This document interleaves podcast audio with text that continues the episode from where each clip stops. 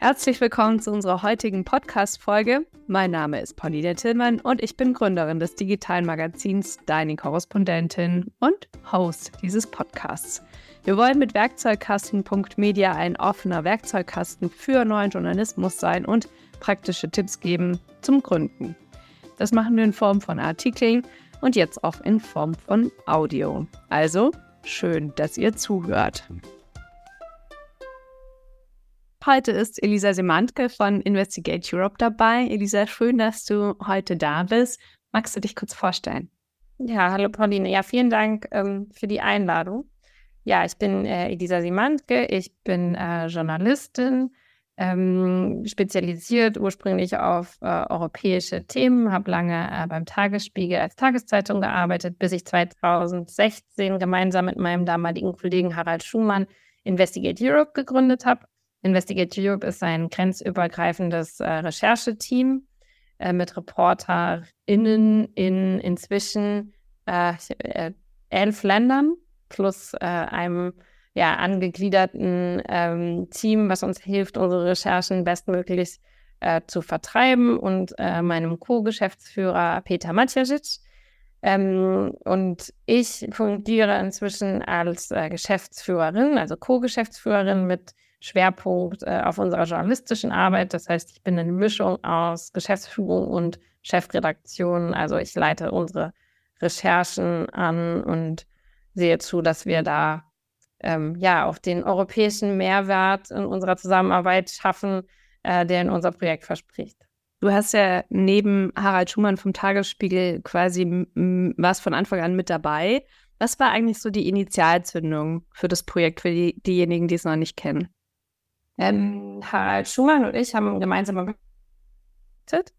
und ähm, waren da ja zuständig gemeinsam für die Euro-Krise mehr oder weniger. Er als ähm, Reporter für besondere Aufgaben und ähm, ja auch sehr sachverständig ähm, zum ganzen Thema Krise und Finanzmärkte.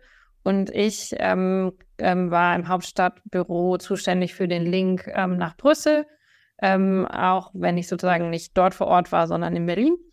Und äh, so sind wir gemeinsam über dann äh, erst die Finanzkrise, die sich dann Stück für Stück zur Eurokrise und zur Griechenlandkrise äh, entwickelt hat, so gemeinsam in dieses ganze Thema, äh, ich würde sagen, fast reingerutscht. Also, und ähm, ich war dann sehr oft äh, in Athen zum, zur Berichterstattung und wir waren beide gemeinsam frustriert darüber, wie das ganze Thema in Deutschland medial berichtet wurde und haben dann auch viele internationale Kollegen getroffen, die das geteilt haben. Und daraus ist so dieses Gefühl entstanden, bräuchte eigentlich ein Team, was permanent über europäische Grenzen zusammenarbeitet, um diesem abstrakten Thema Völkerverständigung dann auch wirklich mal auf der journalistischen Seite gerecht zu werden und unsere ganzen ähm, Fakten, die wir ja mehr oder weniger als neutral empfunden haben, aber die doch immer innerhalb von so einem nationalen Narrativ ähm, berichtet wurden, erstmal miteinander abzugleichen und dann vielleicht gemeinsam zu recherchieren. So, das war sozusagen, ich würde sagen, die politische Motivation.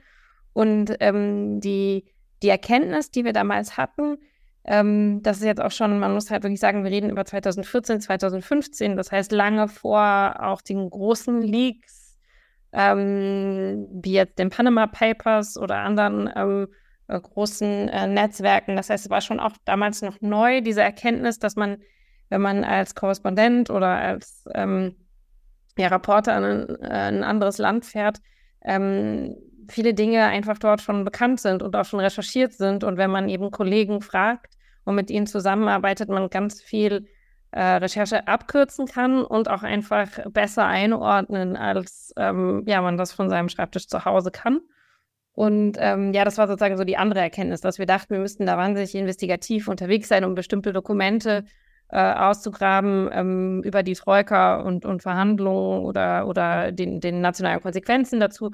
Und wir dann die Kollegen ges gesprochen haben nein, nein, das haben wir schon alles. Und guck mal, wir haben hier sogar schon mal dann immer auf Griechisch, was keiner von uns lesen konnte, irgendwie dazu berichtet. Und hier und da ist das alles. Und ich habe irgendwie geteilt und es war ganz furchtbar angenehm. Und wir haben nur gedacht, Mensch, wie toll wäre das, das permanent zu haben, weil wir eben auf deutscher Ebene da schon oft viel ähm, ja, Konkurrenz, die ja auch durch, durch einfach ja, die, die Marktsituation vorgegeben ist, ähm, empfunden haben und das internationale Arbeiten dagegen dann einfach sehr kollaborativ war. Genau, und das war sozusagen so diese ganze Idee. Ähm, und daraus äh, haben wir dann ein Konzept entwickelt. Ähm, ganz ursprünglich hatten wir mal Idee, das könnte so eine freiwillige Zusammenarbeit sein von Leuten, die eigentlich überall fest irgendwie angestellt sind. Wir waren das ja auch. Ne? Also man bewegt sich ja nicht sofort aus seiner Komfortzone da ähm, komplett raus. Und ähm, sozusagen einfach so eine ideologische Teilbasis. Und da haben wir dann eben festgestellt, dass da zwar ganz viele willige äh, Leute gab, aber dann am Ende, wenn die dann zu einer nationalen Wahl berichten mussten oder ein anderes Thema vorgesetzt bekommen haben, einfach auch nicht die Freiheit hatten, sich länger auf äh, solche Recherchen mit uns zu konzentrieren. Und dann haben wir halt irgendwann festgestellt, okay, wenn man wirklich die Loyalität von Journalistinnen für ein bestimmtes Projekt haben möchte, dann muss man sie auch dafür bezahlen. Das mag jetzt irgendwie so total logisch klingen, aber ähm, das war uns damals am Anfang noch nicht so klar. Und daraus hat sich dann sozusagen ja, das Bewusstsein entwickelt, dass wir erstmal fundraisen müssen und dann sehen müssen, was können wir uns eigentlich leisten und wie lange und wie permanent. Und äh, dadurch hat Investigate Europe dann sozusagen so ein bisschen seine Form entwickelt. Also aus diesem Netzwerk von Journalistinnen, die wir auf dieser Basis kennengelernt haben, aber dann mit denen zusammen, die wirklich bereit waren, auch einen bestimmten Schritt zu gehen, sich da einzu äh, graben, auch ein bestimmtes finanzielles Risiko einzugehen und eben mit den Zusagen, die wir dann so Stück für Stück von Stiftungen dazu eingesammelt haben.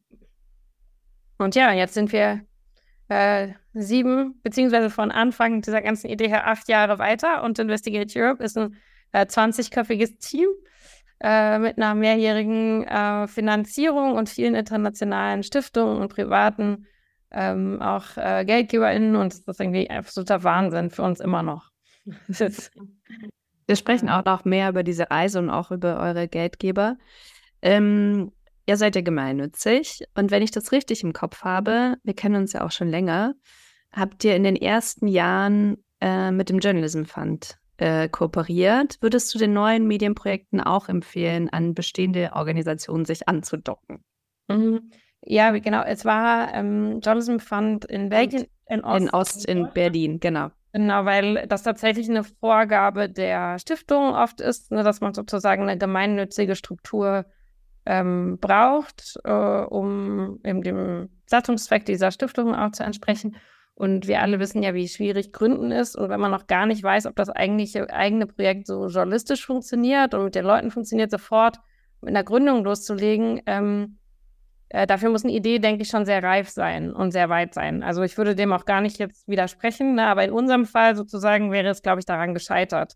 Ähm, und wir haben damals wollten unbedingt sofort mit diesem journalistischen Experiment loslegen. Und ähm, da war so eine, ich würde sagen, so eine Inkubatorstruktur für uns super, weil die halt die, die komplette ähm, natürlich Buchhaltung und, äh, und, und ähm, Erfahrung mit Stiftungen und so weiter mitgebracht haben und wir sozusagen nur unsere journalistische Vertrauenswürdigkeit beweisen mussten und nicht, dass wir eben auch schon genau wissen, ähm, wie man das alles jetzt verwaltet und, und äh, ja, da das, ähm, die Berichterstattung und so weiter, was man da alles äh, entwickelt. Und da haben wir tatsächlich dann von 2016 bis 2019 erstmal drei Jahre auf so einer Projektebene gearbeitet und dann erst, als dann sozusagen es auch das Vertrauen in uns gab, da uns gegebenenfalls auch mehr Geld oder länger über einen längeren Zeitraum zu geben, dass wir dann gesagt haben, okay, es lohnt sich jetzt wirklich den Schritt zu gehen und da eine eigene Organisation ähm, zu gründen. Und erst da hat sich sozusagen Investigate Europe auch wirklich, würde ich sagen, als aus so einem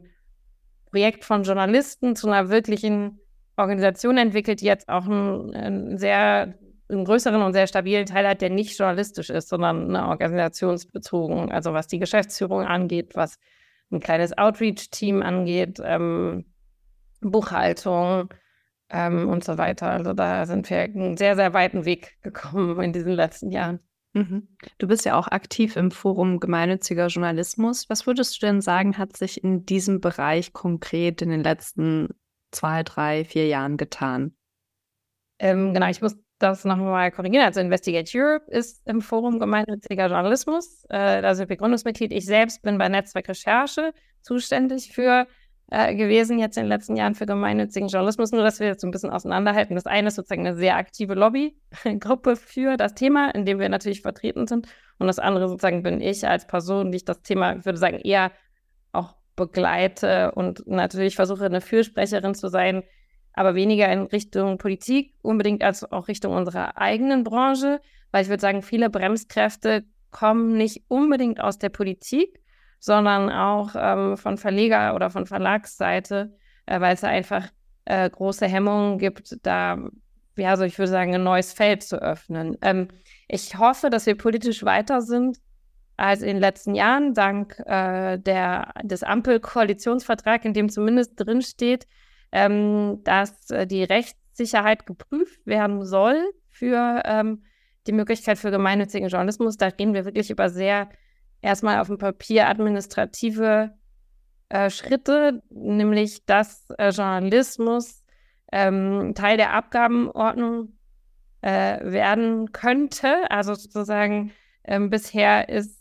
äh, das kein gemeinnütziger Zweck, Journalismus. Also jedes journalistische äh, Team, das weißt du ja auch, die eine Gründung machen müssen, müssen halt irgendwie einen anderen Zweck finden. Das kann ähm, die Bildung sein. In unserem Fall zum Beispiel spielt auch die Völkerverständigung mit rein als äh, europäisches Projekt. Es kann der Verbraucherschutz sein. Aber das bedeutet immer, man kann nicht mit dem Hauptziel, Journalismus zu betreiben, ähm, da äh, ja, öffentlich auftreten, sondern muss sich da immer irgendwie das basteln und darauf hoffen, dass das Finanzamt das auch so äh, mitträgt und, und einsieht. Und damit ist unserer Meinung nach, und jetzt rede ich wieder von der Projektseite, ähm, die, die Rechtssicherheit nicht gegeben. Ob die Politik nach der Prüfung da zum selben Ergebnis kommt, das weiß man nicht. Aber da sind wir natürlich schon, versuchen wir da aufklärerisch unterwegs zu sein, weil eben, und ähm, das kann man auch ganz gut nachlesen, eben auf der Seite des, äh, des Forums, ein, ein, ganz, ganz geringer Bruchteil der deutschen Stiftungen, wo eigentlich sehr, sehr viel Geld liegt, überhaupt im Journalismus aktiv sind. Und ich glaube schon, dass so ein Schritt, der erstmal bürokratisch wirkt, da aber ganz viel inspirierende Kraft haben kann, dass sich äh, da überhaupt geöffnet wird und ähm, da auch Geld in diese Nische, die trotzdem immer eine Nische bleiben wird, weil viele wollen ja doch ähm, wirklich äh, Profite aus ihren Ideen ziehen, ähm, äh, dass da einfach mehr reinlaufen wird und dadurch dann auch mehr Projekte äh, da entstehen und wir äh, in Deutschland da durchaus, denke ich, ein lebendigeres äh, Umfeld haben können, als jetzt sind, gerade sind wir eine Handvoll, würde ich sagen, maximal ähm, Organisationen, die, die diesen etwas schwierigen Pionierweg äh, der gemeinnützigen Organisation in Verbindung mit Journalismus ähm, gehen. Und gleichzeitig sind es in den letzten Jahren immer mehr geworden. Ne? Also was auch so konstruktiven Journalismus angeht, wie eben Carla in Konstanz, wo ich ja auch wohne, oder eben Lokaljournalismus mit den Relevanzreportern in Nürnberg. Also würdest du schon sagen, dass es auch so was wie einen kleinen Trend gibt Richtung gemeinnützigen Journalismus und Non-Profit? Ja, aber ich würde immer noch sagen, dass wir alle diese Projekte komplett beim Namen kennen und, äh, und du wirklich die erfolgreichen an einer Hand abzählen kannst, würde ich sagen, äh, würde ich sagen, ist immer noch viel zu wenig. Ne? Also das äh, könnte durchaus noch stärker sein. Und ich glaube, gerade auf der lokalen Ebene haben die Kolleginnen eben das Problem, ähm, diesen Satzungszweck dann auch äh, so zu finden. Also das war jetzt, auf, wie gesagt, auf unserer Ebene europäisch mit der Völkerverständigung dann sogar relativ einfach, in Anführungszeichen. Ähm, und ich weiß, dass da auf der lokalen Ebene, wo das einfach, glaube ich, ein gutes Modell sein kann, die doch noch mehr kämpfen. Aber ich versuche auch immer zu, so ein bisschen auf die USA zu zeigen, wo sogar große äh, Verlage jetzt diesen Weg gehen, weil eigentlich bedeutet ja Non-Profit nur, dass man die Ge Gewinne nicht rauszieht, sie nicht auszahlt an äh, Investoren oder, oder Eigner, sondern das sozusagen wieder investiert. Das heißt nicht, äh, dass das kein gut funktionierendes ähm, Modell sein kann. Und ich glaube aber, dass das jetzt fast diese ganze Thema Glaubwürdigkeit ähm, der Medien und, und, und ähm, der Transparenz und so weiter, wir viel schaffen können für diesen Bereich, der da vielleicht beiträgt, dass solche Projekte etwas transparenter und etwas offener gestaltet werden als so der klassische ähm, Verlag. Ja, das ist, glaube ich, tatsächlich ein Missverständnis, was einem oft begegnet, wahrscheinlich im Bereich Non-Profit-Journalismus, dass man glaubt, äh, keine anständigen Gehälter zahlen zu dürfen und dass alle prekär beschäftigt sein müssen. Ähm, und es ist total wichtig, dass du nochmal darauf hinweist, eigentlich geht es darum, dass man eben das Geld, was man erwirtschaftet, wieder reinvestiert und dass natürlich auch Menschen, die da beschäftigt sind, wie eben eure Journalistinnen und Journalisten oder eben du auch als Geschäftsführerin, dass ihr bezahlt werdet, so wie man auch bei einem Verlag bezahlt wird, logischerweise. Und dass man dann nicht irgendwie noch äh, nebenbei anderen Jobs nachgehen muss, um das quer zu finanzieren. Obwohl Abstriche muss man schon machen. so, ne, um das jetzt mal so kurz einzuordnen, weil natürlich ist ähm, ich sag mal, ist äh, äh, Fundraising im Non-Profit-Bereich schon was, was äh, sehr einen langen Atem braucht und, und viel äh, Einsatz. Und ich, glaube sozusagen so das Ziel, die Leute fair zu bezahlen, ist schon gerade in Hochlohnländern äh, schon, schon starke Ambitionen. Also ich weiß auch viele Gründer und Gründerinnen, die einfach da eine sehr lange Durststrecke durchhalten müssen. Ähm, und äh, ja, habe davor auch irgendwie größten Respekt äh, vor denen, die ähm, ja das, das entsprechend schultern. Und ich würde sagen, von, also es ist auch nicht unbedingt was, was man von Anfang an, glaube ich, voraussetzen sollte, aber man sollte irgendwie so einen Plan haben, wie lange man das durchhalten kann, was man von den einzelnen Leuten erwarten kann, welche Risiken die jeweils eingehen können. Also bei uns im Team gab es jetzt auch einfach Leute, die eine andere finanzielle Stabilität hatten von Anfang an und bestimmte ja, bestimmte Schritte gehen konnten und, und andere können es eben nicht aufgrund ihrer Hintergrundsituation. Äh, und da muss man, glaube ich, einfach von Anfang an, gerade wenn man so gemeinsam gründet und nicht dann in der Position ist, wo man irgendwann Leute anstellt, für die das dann wirklich ein Job ist. Also ich glaube, auch da entwickelt man sich halt weiter. Ne? So die, die Gründer haben da, bringen da eine andere äh, Motivation mit rein und aber auch eine andere, würde ich sagen, Befriedigung, die sie dann wiederum rausziehen können. Also und ähm, und Leute, die man dann später anstellt, um bestimmte Jobs zu erledigen, da muss man dann auch wirklich äh, sein Verhältnis zu, zu ändern. Das ist auch ein ganz interessanter Weg, den man dann so geht äh, mit so einem Herzensprojekt. Mhm. Genau, aber ich glaube, da ist vor allem irgendwie eine bestimmte Transparenz über die Mittel, die man zur Verfügung hat, über den Plan, den man hat und, und wie man die ausgibt, ist da, glaube ich, einfach ähm, ja, Kern, um, um da ehrlich mit sich und den anderen zu sein. Das leitest du schon selber von, von dir aus quasi halb in die Learnings ein. Ähm, das würde mich natürlich total interessieren. Was würdest du denn sagen, sind so deine drei Top-Learnings aus sieben Jahren Investigate Europe? Es ist schwierig zu sagen. Also ganz persönlich ähm, kann ich sagen, irgendwie, ich habe gefühlt nicht einen Tag denselben Job gemacht. Ähm, ich habe von äh, ganz am Anfang wirklich so Rechercheleitung vor allem. Also als wir noch dachten, es ist relativ kurzweilig ähm, angelegt. Wir dachten ja am Anfang, okay, das ist jetzt mal so ein halbes Jahr, wo wir so eine Pionierarbeit machen und uns vor allem wirklich nur und ausschließlich auf diese grenzübergreifenden Journalismus ähm, konzentrieren. Da war das auch sozusagen mein Hauptjob. Ähm, und der hat sich dann entsprechend weiterentwickelt, je mehr wir als Organisation ähm, gewachsen sind. Und inzwischen, ähm, ja, dann habe ich viel Geschäftsführung mehr oder unfreiwillig und freiwillig äh, dazugelernt über, über die Jahre. Und natürlich auch viel, was ähm, dann eben so Teamführung und Teamleitung. Und je, je, mehr man wächst, dann auch irgendwie, wie schaffe ich überhaupt Strukturen, wie mache ich das Ganze nachhaltig, ne, wenn man dann so feststellt, ähm, ja, wie, wie, dass das Projekt einfach bleibt und dann es entsprechend so aufbauen möchte, dass es auch nicht mehr so abhängig ist von die so ganz persönlichen Einsatz ganz bestimmter Personen. Ne? Also auch das ist ja sozusagen so eine Entwicklung, die man nehmen kann. Also ich, ich glaube, das ist so mein ganz persönliches Learning, ist, dass es total wichtig ist, ähm, da immer offen zu bleiben und daran Spaß zu haben und gleichzeitig aber irgendwie zu versuchen, schon so einen, einen strategischen Plan zu entwickeln, damit es sich halt nicht nur organisch entwickelt. Ne? Und man immer sozusagen immer dieses Gefühl, diesen Schritt hinterher ist, das jetzt wieder dem anzupassen, was gerade in der Realität passiert. Ne? Sozusagen, also schon irgendwie seine Vision dann zu haben und die auch immer abzugleichen und da auch ehrlich mit sich selbst zu bleiben. So, ne, also das, was sich jetzt hier entwickelt hat, eigentlich das, was wir wollten, oder müssen wir uns da irgendwie korrigieren? Ähm, und äh, ich glaube, was, was ich auch ähm, äh, gelernt habe, ist, wenn, wenn eine Idee wirklich überzeugend ist, dann, dann steckt die auch immer wieder neue Leute an. Und das ist vielleicht auch was, wo ich auf, bei Investigative Europe ganz stolz bin. Die, die Gründer und Gründerinnen sind immer noch dabei. Und gleichzeitig haben wir aber sehr viele neue Leute ähm, in das Team integriert. Weil ich glaube, wenn man so gemeinsam anfängt, ist halt auch die Chance, dass man gemeinsam an den Punkt kommt, wo man denkt, ah, jetzt könnte mal was Neues passieren oder ne, wenn man das jetzt acht Jahre macht, hatte ich immer so ein bisschen Angst, dass das dann irgendwann einfach ja in sich zusammenfällt, weil Leute eben äh, aus ganz unterschiedlichen Motivationen dann vielleicht ähm, weiterziehen. Und ähm, dann aber so festzustellen, dass Investigate Europe Idee, äh, auch mit ganz jungen Leuten, die wir jetzt dazu holen oder auch manchmal sehr verdienten Kolleginnen, die dann äh, einfach was anderes machen wollen, dass das so zündet.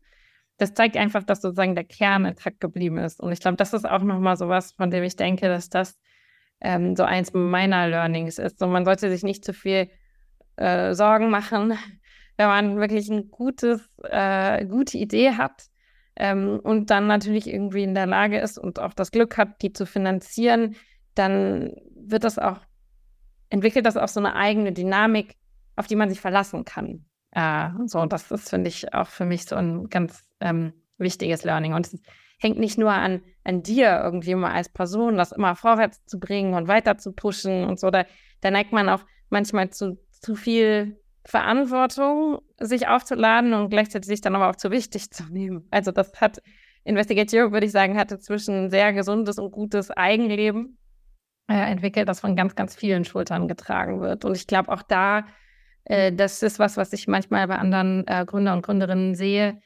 ähm, dass das doch oft sehr stark an einer äh, Person ist, die vielleicht auch die Idee entwickelt hat und, und das am Anfang und alle eingestellt hat oder dazugeholt hat.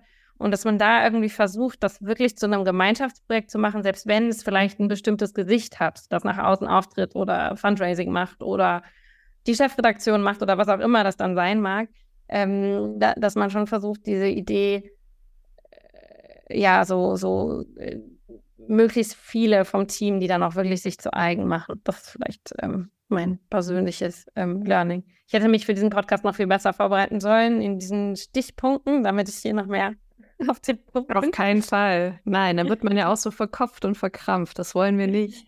Aber das war auf jeden Fall schon mal super spannend. Und gibt es eigentlich was, was du in der Rückschau anders machen würdest? Hm, das ist eine gute Frage. Ähm, ich glaube, das ist schwer zu sagen. Also, weil klar könnte ich irgendwie sagen, so, wir waren am Anfang extrem ambitioniert ne, und haben uns irgendwie gedacht, ja, wir brauchen irgendwie mehrere Millionen und, und äh, das Ganze muss auf zehn Jahre angelegt sein mit mindestens so und so vielen Leuten und dann naja, haben wir mit viel weniger Geld, viel kurzfristiger und viel weniger Sicherheit angefangen. Und ich würde schon sagen, dass so dieses Schritt für Schritt, ähm, dich das, dessen bewusst zu sein von Anfang an, ähm, ist, glaube ich, total hilfreich, um ein erfolgreiches Projekt zu starten.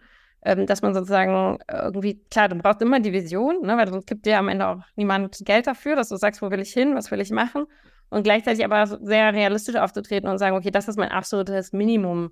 Ja, damit können wir jetzt loslegen und ähm, das ist es, was es braucht, um, um halt gleichzeitig nicht so realitätsentrückt zu wirken. Ich glaube, wenn wir das äh, von Anfang an mehr so gemacht hätten, hätten wir auch in einem Zeitpunkt Erfolg gehabt, wo unsere Idee vielleicht nicht so, wie sage ich, ich glaube, wir hatten ein super Momentum und wir hatten auch einfach viel Glück. Und deshalb hatten wir die Zeit und die Möglichkeit, unsere Idee zurechtzuschleifen, so on the go. Ja, wir, wir hatten nicht diesen einen Pitching-Moment und wenn du den verpasst hast, dann Pech gehabt. Aber es hätte passieren können, würde ich sagen, weil wir am Anfang sehr, sehr ambitioniert waren und dann ähm, bestimmt auf die eine oder andere, ähm, ja, nicht, nicht wie ein realistischer also mehr wie so ein Ideologieprojekt gewirkt haben. Ne? So, und ich denke immer so, wenn wir bei einem dieser Pitching-Sessions angetreten wären, hätten die uns auf jeden Fall erstmal wieder nach Hause geschickt. ähm, genau, ich glaube, das äh, würde ich jetzt, wenn ich nochmal irgendwann ein neues Projekt starten würde, ich glaube, so kann man es vielleicht eher fassen, als dass ich jetzt irgendwie zurückreise und 2015 sagen würde, das würde ich anders machen.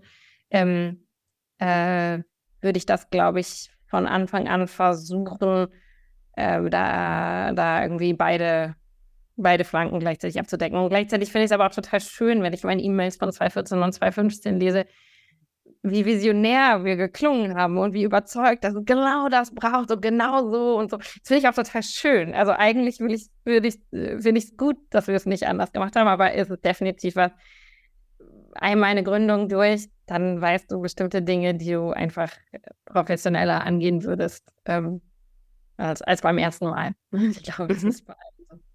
Und gibt es Medienorganisationen im Non-Profit-Bereich, vielleicht auch weltweit, äh, die euch besonders inspirieren und von denen man sich so eine Menge abschauen kann? Ich glaube, wir, wir alle haben profitiert damals von diesen ersten äh, grenzübergreifenden Zusammenarbeiten. Und das war ähm, also ne, mit Brigitte Alfter, die uns damals äh, stark beraten hat, die ja so eine Pionierin des grenzübergreifenden Journalismus ist und auch schon damals die Data Harvest, also diese Konferenz in, in Belgien.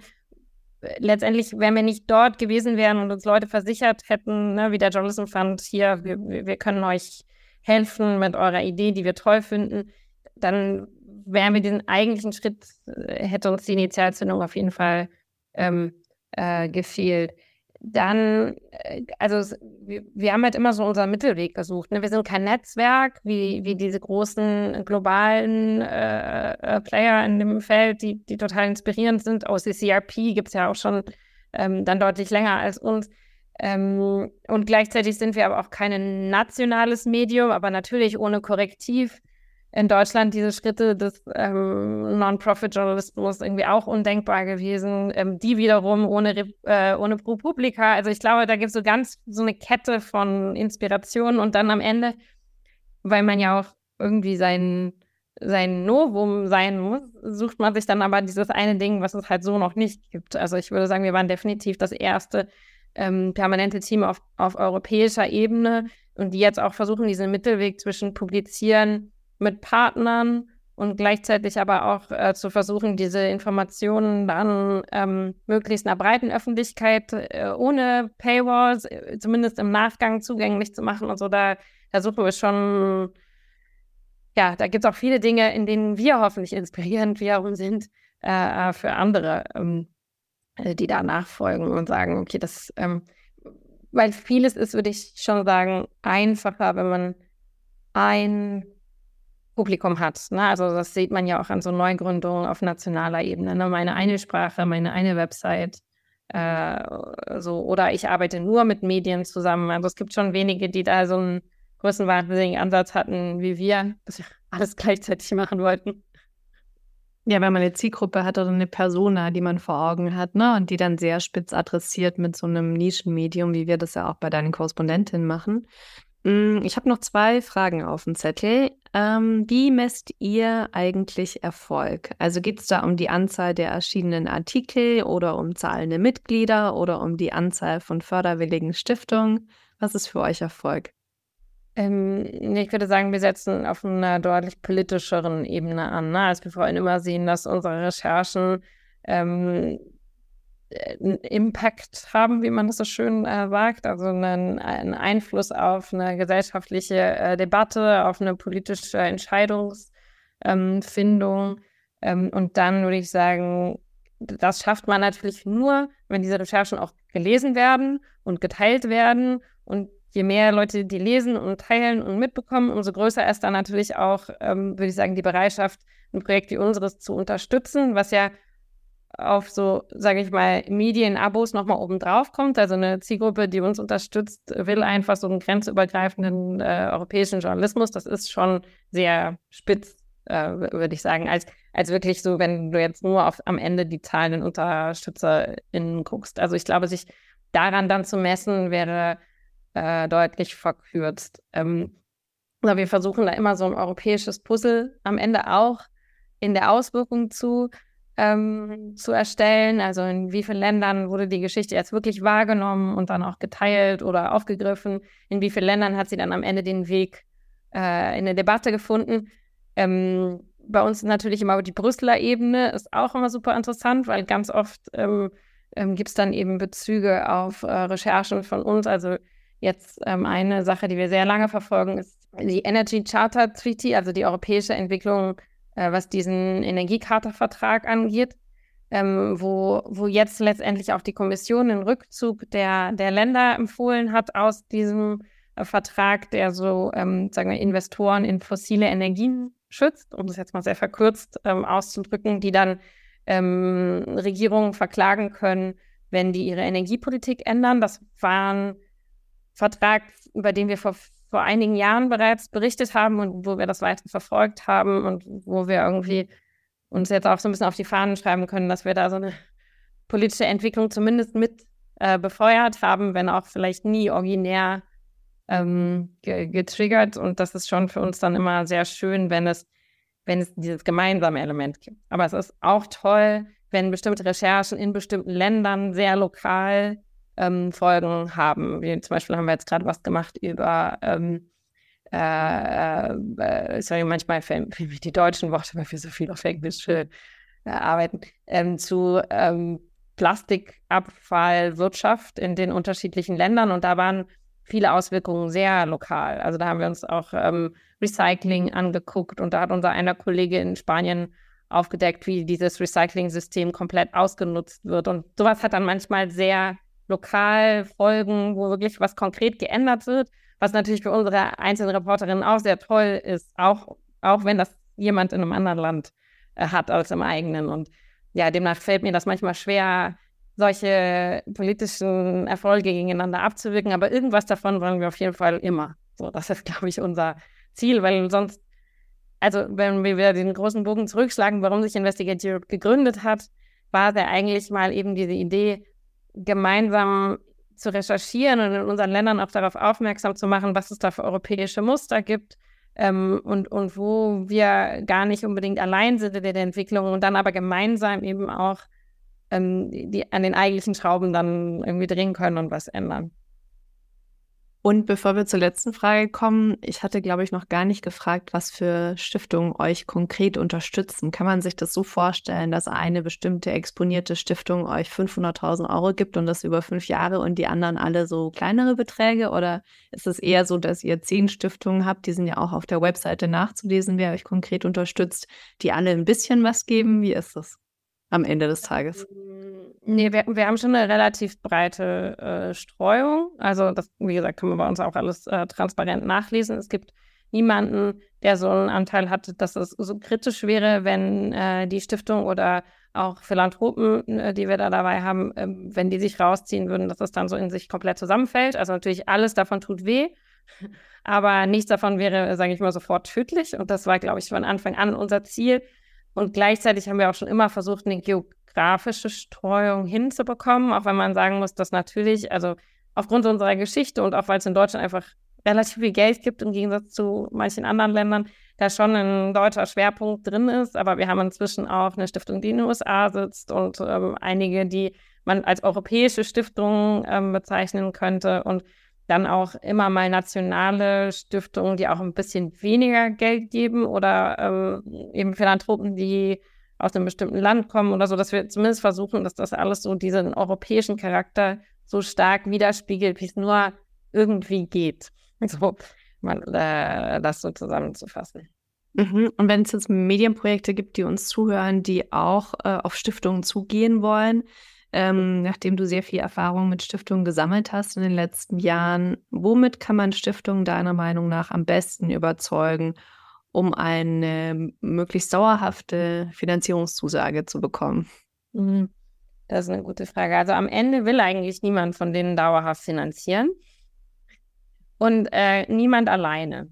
Ich glaube, das ist immer so die, und die Krux ist natürlich immer so diese erste Stiftung oder die, die, die erste zu finden, die vielleicht mit einer kleineren Summe äh, experimentell mit einsteigt und mit der man dann sozusagen zu den anderen gehen kann, sagen, hier, guck mal, die sind mit drin und hättet ihr dann nicht auch Lust und, äh, und tatsächlich so ein bisschen dieses Match-Funding, wie man das dann irgendwie nennen möchte. Ähm, und ich glaube letztendlich, je mehr Ideen man hat, wie man sein Projekt finanzieren kann und je mehr eine Idee, wie sich finanzieren könnte, ähm, umso besser.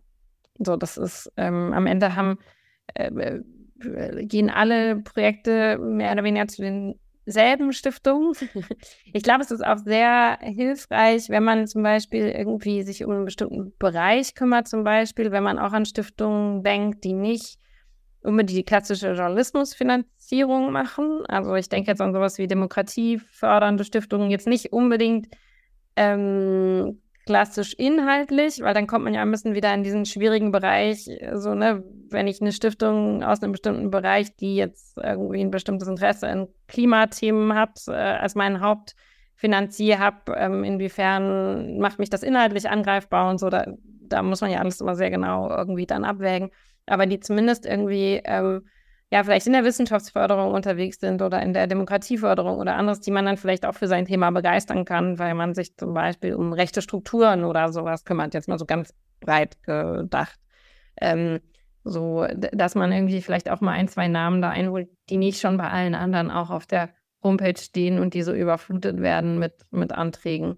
Und dann würde ich sagen, wenn man so ganz äh, frisch startet, hilft es auch total, sich an kurz Eigenwerbung für Netzwerkrecherche ähm, eben äh, ja, Gruppierungen zu, zu wenden, die da schon viel Erfahrung haben, die einen da auch ein bisschen beraten können, sodass man so, so, ne, man sagt ja immer, keine zweite Chance für den ersten Eindruck, dass wenn man dann an diese Stiftung herantritt, äh, man vielleicht seinen Plan schon so weit entwickelt hat mit, mit externer Hilfe, äh, dass man nicht diese totalen Anfängerfehler da drin hat. So, zumindest diese Hürde dann schon mal nimmt weil ganz viel davon ist dann halt auch schon formal. Ne? Wem traue ich einfach zu, dass er oder sie gut mit Geld umgehen kann? Da sind, spielen ganz viele Sachen mit rein, die erstmal nicht unbedingt nur eine inhaltliche, inhaltlichen Fokus haben. So, und ich glaube, da kann man schon viele von vielen Fehlern von anderen im Vorhinein äh, lernen. Und ähm, je mehr man irgendwie sein eigenes Ding durchdacht hat, ohne es kaputt zu denken, umso, umso besser.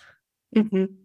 Was, glaube ich, auch hilfreich ist, sich, immer vor Augen zu führen, dass man, wenn man auf eine Stiftung zugeht, da auch erstmal sowas wie eine Beziehung aufbauen muss, sondern dass nicht irgendwie so von Anfang an quasi man die Hand aufhalten kann und sagen kann, so, äh, ist jetzt unser erstes Treffen und sofort äh, geht es quasi darum, eine dauerhafte Finanzierung zu bekommen.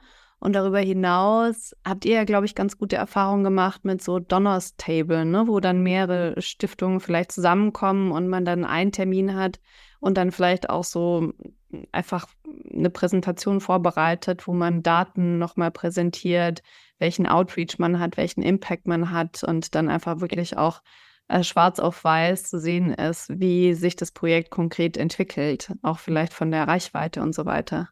Ja, total. Also das ist natürlich dann in unserem Fall erst eingetreten. Der nächste Schritt, ne? So. Genau, die, die, wir, die wir dann schon hatten, ne? mhm. wie man sozusagen dann am besten informiert und dabei hält. Mhm. Ich würde sagen, aber es ist trotzdem keine schlechte Idee, so eine, so eine Präsentation auf jeden Fall zu haben und dann irgendwie zu denken, auch so, okay, wo kann man äh, Vertreter von solchen Runden finden. Und das ist zum Beispiel bei den äh, Netzwerktreffen, ne, bei den großen Recherchekonferenzen, wo die sowieso sind, weil, weil sie wahrscheinlich, ne, sie zu begeistern für ein eigenes äh, Gespräch ist immer so die nächste Hürde, aber wo man die sozusagen auch wirklich einfach relativ niedrigschwellig ähm, ansprechen kann. Und ähm, was auch total hilft, sind Empfehlungen Ne? Also sozusagen ähm, von Projekten, die die vielleicht schon fördern. So, wir werden auch manchmal angesprochen, ja, zu sagen, wen gibt es denn sonst noch so? Sehen wir alle? Und ähm, ich weiß, dass wir da nicht die Einzigen sind, sozusagen. Sowas äh, hilft auch total. Ähm, ja, und, und, äh, und ich glaube auch, ja, nicht nur sozusagen in diese eine Richtung zu denken, sondern sich auch zu fragen, okay, warum denke ich, dass Stiftungsfinanzierung für mein Projekt ähm, geeignet ist und welche anderen Wege gäbe es vielleicht auch noch, die ich zumindest so als, als Zusatzoption, ähm, vielleicht sagt mir ja dann auch am Ende jemand, nee, aber T-Shirt-Verkauf ist jetzt nicht, nicht die beste aller, aller Zusatzlast, das mal weg, konzentriere dich mal auf den Journalismus, aber dass man zumindest so Sachen durchgedacht hat, äh, mit der man das vielleicht ergänzen ähm, könnte. Und ich glaube, was auch total wichtig ist, ist ähm, ein überzeugendes Team zu haben. Und jetzt denke ich wieder in, in, in Richtung Journalismus, also Leute, die in ihrem Bereich äh, so ein Renommee haben, ne? also da einen bestimmten Mix herzustellen. Also ohne Harald Schumann hätte es Investigate Europe nicht gegeben. Also viel des allerersten Vertrauens ähm, äh, in Deutschland äh, war aufgrund seiner Verdienste, ne? sozusagen einfach Jahrzehnte äh, äh, journalistischer Glaubwürdigkeit. Und äh, von vielen unserer internationalen Kolleginnen, gerade von denen, die das Projekt gestartet haben, hatten in ihrem Land viele einen ähnlichen Status. Also so, ähm, und ich glaube, da so einen richtigen Mix zu haben aus einem Projekt von Leuten, die sich inhaltlich auskennen, eine bestimmte Reputation haben und sich dann auch ähm, entweder auf der Geschäftsführungsseite oder dann auch, wenn man zum Beispiel eine bestimmte Plattform aufbauen möchte, sich auf der technischen Seite auskennen. Das ist einfach irgendwie, würde ich sagen, auch von Anfang an ein ganz, ganz wichtiger Schlüssel, ja, um, um Leute dazu zu kriegen, einem im allerersten Schritt zu vertrauen. Das ist halt, glaube ich, die, die, die, weil sich dann zu beweisen, ist, ist, ist eine andere Aufgabe. Aber dazu muss einem ja erstmal jemand eine Chance geben. Und wenn ich richtig verstanden habe, reden wir in diesem Podcast ja jetzt auch viel darüber, um diesen wirklich diesen allerersten äh, Schritt zu schaffen. Und die Perspektive für euch, also ihr habt ja schon super viele Geschichten publiziert. Wie ist so die Vision? Also wo wollt ihr dann zum Zehnjährigen stehen? Zehn Jahre ist äh, jetzt gar nicht mehr so lange hin. Das klingt wahnsinnig viel. Das sind äh, am Ende nur noch äh, zwei, drei Jahre für Investigateur. Ähm, na, ich glaube, wir haben gerade so einen ähm, Punkt gefunden mit 20 Leuten, wo ich sage, ähm, wir müssen jetzt nicht unbedingt weiter wachsen, ähm, weil mit 20 Leuten so vertrauensvoll zusammenzuarbeiten, wie es, würde ich sagen, Investigate Europe's DNA ist, ist äh, auf jeden Fall eine Herausforderung, mit der wir uns gerade viel beschäftigen, wo wir auch Zwischenstrukturen etablieren, wo wir ein bisschen gucken, wie kriegen wir diese Recherchen, die jetzt schon eine echte Power haben, wenn man so viele auch Reporterinnen hat, wie kriegen wir die an die Leute und besser an die Leute? Also ich glaube, da, da passiert ähm, gerade sehr viel welche von den vielen, vielen, vielen Kanälen, die man nutzen kann, sind die, die wir jetzt eigentlich priorisieren äh, sollten. Ähm, so, ich glaube, da haben wir gerade ganz viel, ähm, ja, äh, auch Selbstentwicklungsgespräche, ähm, die da passieren und gleichzeitig ähm, wollen wir noch ein paar mehr Sprachen abdecken. Na, also da haben wir schon noch irgendwie so eine, so eine ähm, Vision und wir haben jetzt auch wieder viele tolle neue Leute, die ähm, an Bord kommen, die da wieder eigene ähm, ja, Ideen mit, mit einbringen. Aber ja, so ich glaube, diese Mischung aus nachhaltig sich aufstellen ne, und gleichzeitig aber nicht den, den Spirit zu verlieren und, und immer jede Recherche komplett ne, kann das große neue Ding sein und muss das große neue Ding sein. Ähm, das sozusagen über viele Jahre zu halten, ist halt auch wirklich eine, ähm, eine Herausforderung. Also das, ähm, da bin ich aber ganz ähm, zuversichtlich und natürlich würde ich da gerne dann doch noch, ja, ich würde gerne einfach in ein paar Jahren noch ein paar, paar dicke, fette Scoops äh, unser eigen nennen wollen, wo die Leute sagen, ja, aber das war doch, ne, das war doch Investigate Europe, oder? So das wäre schon, äh, das ist, glaube ich, das, was alle unsere Leute da irgendwie ähm, weitertreibt. Und gleichzeitig eben diesen, also ich glaube, man muss niemandem mehr erklären, äh, äh, warum ähm, Berichterstattung aus und in Europa äh, so wichtig ist. Das war halt auch vor zehn Jahren noch ganz anders. Ne? Da war ja alles so heile Welt und jetzt sehen wir alle diese Kräfte, die irgendwie an Europa zerren und ähm, ja, da irgendwie so eine, ja, eine positive Kraft zu bleiben, die gleichzeitig kritisch gegenüber den Strukturen ist, aber kritisch in einer konstruktiven Art und Weise. Das ist, glaube ich, auch ähm, ja das, was uns alle da zusammenhält und weiter antreibt. Lisa Simantke, vielen Dank für das Gespräch und deine Zeit. Danke dir, Pauline, für die Einladung und an alle, die äh, äh, gute Ideen haben viel Glück, viel äh, Erfolg, viel Kraft und wir sind immer da, wenn es irgendwie darum geht, da ein Sparing-Partner für Ideen zu sein.